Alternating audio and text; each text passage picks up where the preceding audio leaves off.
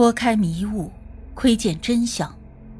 这里是罪案追踪，我是主播阿柏。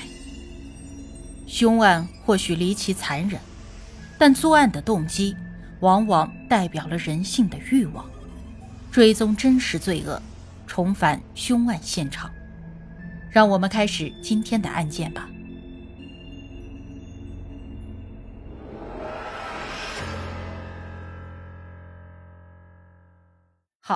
根据前面我们对案件的描述，我们来梳理一下这个案件的时间线。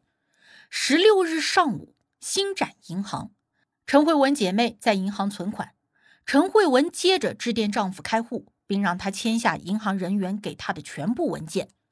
十六日下午，在港大，银行工作人员找到张其中，但是他回绝了签合同，表示要择日再谈。十六日晚上，伟伦堂。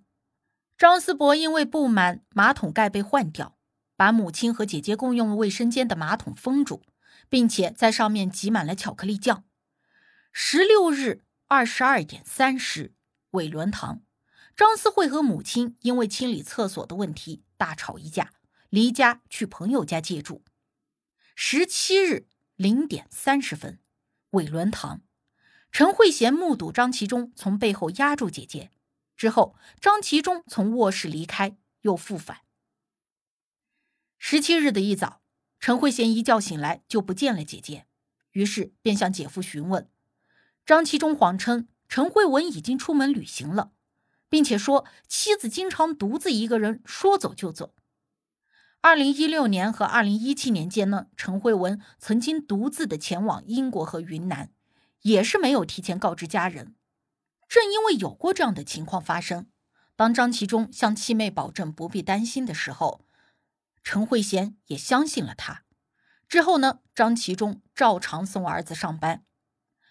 无论对母亲的去向，还是门口的行李箱，张思博都没有过问过。他对此的解释就是，母亲之前也曾经一个人离家出游，他对此已经习以为常。送儿子上班之后呢，张其中回到了家里。此时的家中空无一人，于是啊，他趁机会将妻子的尸体转移到了另外一个绿色的行李箱里，放在电梯间旁边的露台上。接着，他扔掉了妻子的护照还有鞋子等物，制造出他旅行的假象。考虑到天气炎热，尸体会迅速的腐臭发烂，张其中第二天又从木材店买了八块木板，自制了一只木箱。把行李箱放在了木箱内，再用螺丝钉钉死了木箱的四角，并用玻璃胶封边。之后的几天里呢，张其中照常的游泳和遛狗，还去出席了中学同学的聚会，并且啊，向陈慧文的社交 APP 发送了 “hello” 等消息来做掩饰。虽然张其中试图说服陈慧娴，他姐姐只是出去旅游放松心情。但是陈慧娴因为几日联系不到姐姐，就越想越觉得蹊跷，于是啊，力主报警。张其中便坚持由自己处理此事。他先是将露台上的木箱搬到了伟伦堂顶层的大堂，又帮着女儿在校舍附近张贴了若干的寻人启事，然后在二十日晚才到警局报警。报警的第二天，警察来到了伟伦堂。调查了十七日早上的监控录像，因为张其中对警方说妻子是十七日早上离家的，张其中呢也把电梯口处一位身材相似的女性指认为自己的妻子，试图以此来敷衍警方。不过张其中也知道，警方肯定不会就这样罢休，调看过监控之后呢，他们必定还会在伟伦堂内细细的搜查。所以自己必须要处理掉尸体。八月二十二日，警方再次来到伟伦堂进行调查，正好看到张其中用板车推着一只木箱前往停车场。木箱上覆盖着蓝色的防尘布，上面还放着炉具和微波炉。警员们上前打招呼，询问他木箱里是什么。张其中谎称啊，里面是 OCAP 的活动物品。OCAP 啊。就是让新生了解适应大学生活的迎新营，有篝火晚会，还有各种情境游戏。之后呢，张其忠便匆匆的离开了。他搬运木箱的举动让警方深觉可疑，于是二十四日，警员们就再次来到了伟伦堂，重新查看了监控录像。他们还在顶层的大堂发现了那天张其忠放在木箱上的炉具。按照张其忠的说法，这些是 OCAP 要用的东西，但是却隔了一天就被悄然的搬了回来。那么炉具下面的那只木箱又被放到了哪里呢？于是啊，警员们又前往张其中位于香港大学黄克进大楼七楼的办公室，盘问那只木箱的去处。张其中则改口称，木箱里装的是一些电子器材，还有铝条。因为过一段时间要举办机器人比赛，所以啊，他就把这些东西带了回来。八月二十五日，张其忠被带到港岛区重案组总部接受询问。警方问张其忠是否藏匿了陈慧文，张其忠矢口否认，仍然坚持妻子只是离家出门旅游。接着，警方带着张其忠又一次来到了伟伦堂搜查，而在这期间，张其忠突然走上了露台，上半身也探了出去。警员们担心张其忠会有危险，连忙把他拉了回来。张其忠事后称啊，自己是因为压力过大，一瞬间想要寻短见，但是此举更有可能是他为了避免警方在露台多做逗留，发现之前藏尸痕迹的计谋。之后，一行人又前往了张其忠位于黄克进大楼的办公室。警员们注意到，途中张其忠似乎曾经发过短讯。警方一走进张其忠的办公室，立刻就闻到一股奇怪的气味。警方于是要求张其忠打开房门，准备进屋寻找气味的来源，其实就是要寻找那个木箱。但是办公室内杂物繁多，几乎是无从下脚。而正当警员们打算进行彻底搜查的时候，他们突然接到了张思慧男友打来的电话。张思慧的男友告诉警员们，张其中刚才在家庭 What's A P P 的组群里宣称要自杀。警员们于是就提出要查看张其中的手机，而张其中突然变得非常的激动，一改之前的合作态度，大呼：“你们怀疑我，我想死！”但是啊，他随即又冷静下来，并且告诉警员们，木箱里的东西他已经拿了出来，箱子也已经拆掉了。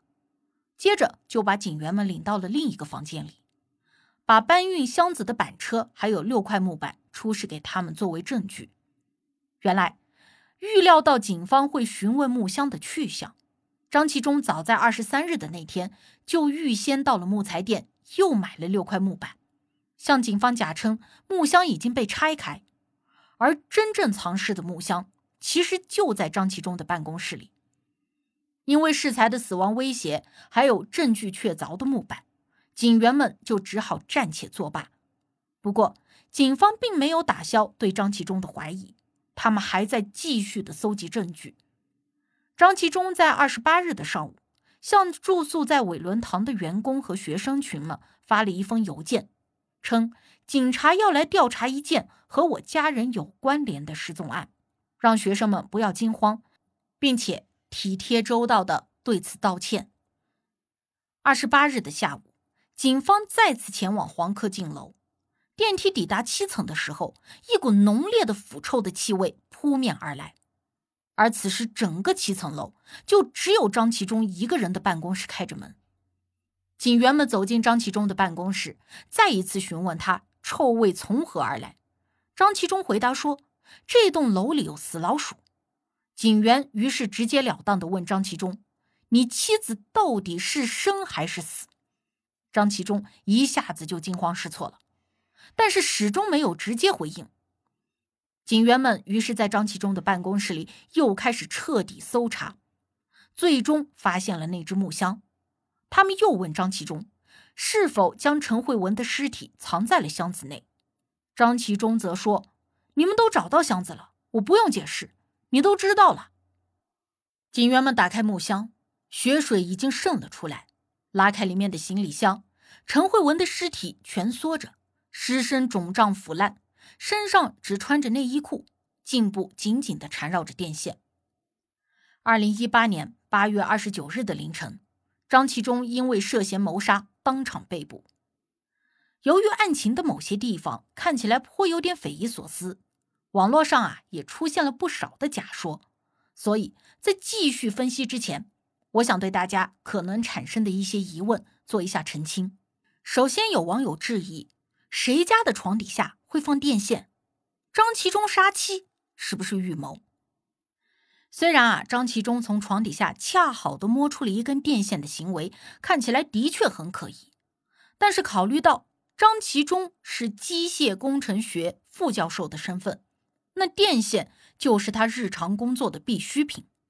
而且张其忠夫妻的卧室也非常的杂乱，堆满了个人用品，所以床底日常放置的电线其实是有可能的。而且，如果张其忠真的是预谋，那也不会特意的挑选一个七妹留宿的晚上来杀妻。真正让张其忠难以自辩的是他用电线打劫的方式。按照控方科学见证专家的说法，张其忠是将电线缠绕妻子脖颈一周之后，在颈后交叉扭结，在不断的扭动收紧，直到电线折断。这种绑面包的金属条般的打结方式是需要时间和技术的。是一个头脑发热的人很难做到的。控方也因此形容张其忠作案的时候是镇定自若，仿佛是在做实验。所以，张其忠最开始用电线勒住妻子的行为，的确很可能是怒火之下的一时冲动，但之后的绞杀过程中，却极大概率处于清醒的状态。其次啊，还有网友质疑。那杯味道不对的橙汁是怎么回事？是不是里面下了毒？这个细节呢，的确非常像侦探小说里面说的投毒情节。但是警方在发现陈慧文的尸体以后呢，因为尸身腐朽，无法完全的确定死因，做过详细的尸检，也排除了存在多种可能性，比如中毒、自杀，所以陈汁被下毒的可能性几乎为零。还有网友质疑，张其忠会不会是为了儿子来顶罪呢？这个张思博在案发过程中的表现啊，也让很多人觉得颇为奇怪。不过啊，这种假设的概率呢也极低，因为当天晚上陈慧文的妹妹陈慧娴就住在客厅。虽然从平面图上来看，卧室应该是位于客厅的后方两侧，陈慧娴可能看不到张思博进出卧室。但是如果张思博到父母房中杀了母亲，和父亲商量好顶罪，再跑回自己的房间，那陈慧娴肯定会听到动静。更重要的是，他还正好目睹了张其中压住妻子的一幕。另外，如果张其中真的是为了儿子顶罪，为了避嫌，应该也不会将藏尸的旅行箱放在儿子的门口吧？还有网友在质疑，张其中为什么不抛尸呢？按照张其中的说法，他因为不想将妻子的尸体投入大海或者垃圾站，所以没能处理掉尸体。辩方也将此作为张其忠不忍和悔过的证据。不过，在我看来，如果张其忠真的对杀害自己的妻子心生悔意，那就绝不会不解开他脖颈上的电线。这说明张其忠杀妻之后，甚至根本就没有试图救活他。也更不会只让他身穿内衣内裤，以极其卑微的姿势蜷缩在旅行箱里腐烂发臭。张其中没有抛尸的原因，一开始可能是处于所谓的震惊加否认的心理，他觉得把尸体放在露台上就可以眼不见心不烦，而另一方面又要伪装成和平常一样，再加上张其中的工作量呢本来就不小。还要应付七妹的疑问，大概也没有时间和精力去处理尸体。而在报警之后，警方很快就盯上了藏尸的木箱，并对此不断的进行盘问。如果在此时抛尸，那无异于自证其罪。所以，虽然乍看起来是将尸体藏在身边这个举动匪夷所思，但却是相比之下风险最小的一种理性选择。张其中被捕的消息呢，在全港引发了轰动。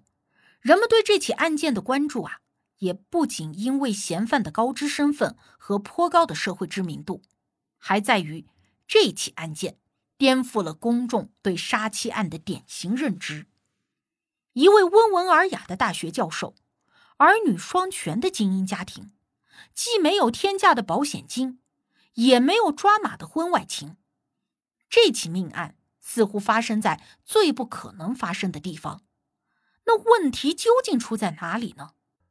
这起案子涉及到的金钱方面的疑点主要有两处，一个是五处夫妻共有的物业，张其忠杀妻之后就可以独占五处房产的全部产权，的确是获益丰厚。但是张其忠说，自己虽然知道和妻子的产业是长命契的形式。但从未查询过它究竟意味着什么。换句话说啊，也就是他并不清楚自己会获得全部的产权。我认为更重要的一点是，这起案子更接近于冲动失控的杀人案。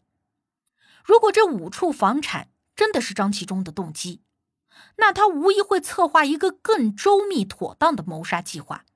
不会在七妹在家的时候贸然动手。第二个疑点啊，也就是我们前面所说的那张弹跳的四百万支票。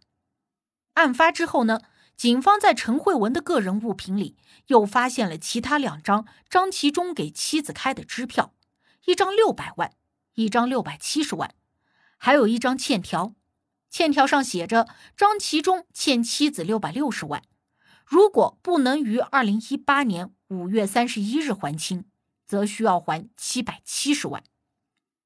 张其忠说，这些支票都是陈慧文下令开的，开票日期是案发前的三个月，金额大约是张其忠十年总工资的一半，算是他十年间对妻子欠下的债务。之所以会有欠条，是因为当时他的账户里没有那么多钱。没有办法转给妻子，所以妻子就叫他打了个欠条。张其忠称，自己手头可以支配的金额其实只有五十万左右，但是作为管账人的陈慧文却拿着价值四百多万的支票去银行存款，也就是说，按照她的计算，丈夫是应该拿得出这笔钱的。那么问题来了，如果张其忠，果真只有五十万的可支配资产，那这三百五十万的差额去哪里了呢？另外一种可能就是，张其忠啊的确拿得出这笔钱来，但他不想再拿出来了。也许他对妻子狂热的买楼爱好早已经厌倦，也不愿再背负另一宗房贷，再节衣缩食的过日子，于是拒绝再拿出钱来给妻子投资。所以，控方认为张其忠是因为支票衍生的钱财纠纷向妻子下了毒手。陈慧娴的证词中也称，陈慧文曾说张其忠不是一个好人，别以为他是好人，暗示张其忠似乎隐藏着什么秘密。不过啊，无论张其忠是不是真的有什么秘密需要花钱，警方和控方并没有找到什么实质性的证据。比如包养情人啊，或者是私自购置房产啊。张其忠则坚称杀妻是自己失控的结果，与这些支票无关。八世间奇案，看人间百态，品百味人生。喜欢的朋友可以订阅专辑，关注我，定期更新真实案件。你都看过或者听过哪些离奇的案件？欢迎留言讨论。我是阿柏，我们下期见。